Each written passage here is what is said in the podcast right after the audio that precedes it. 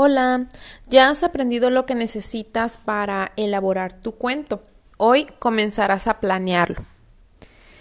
Selecciona un refrán y determina cuál es su significado y qué ideas tienes para elaborarlo.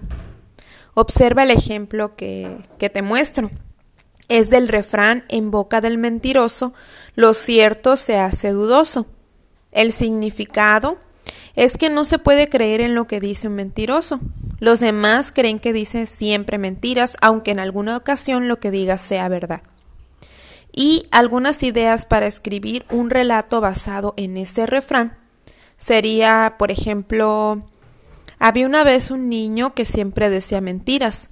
Un día tuvo un problema y nadie le quiso ayudar porque creían que otra vez estaba mintiendo.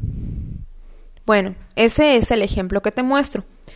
Realiza tu trabajo en el cuaderno, escribe el refrán que seleccionas, el significado de ese refrán y las ideas que te surgen para escribir el relato basado en ese refrán.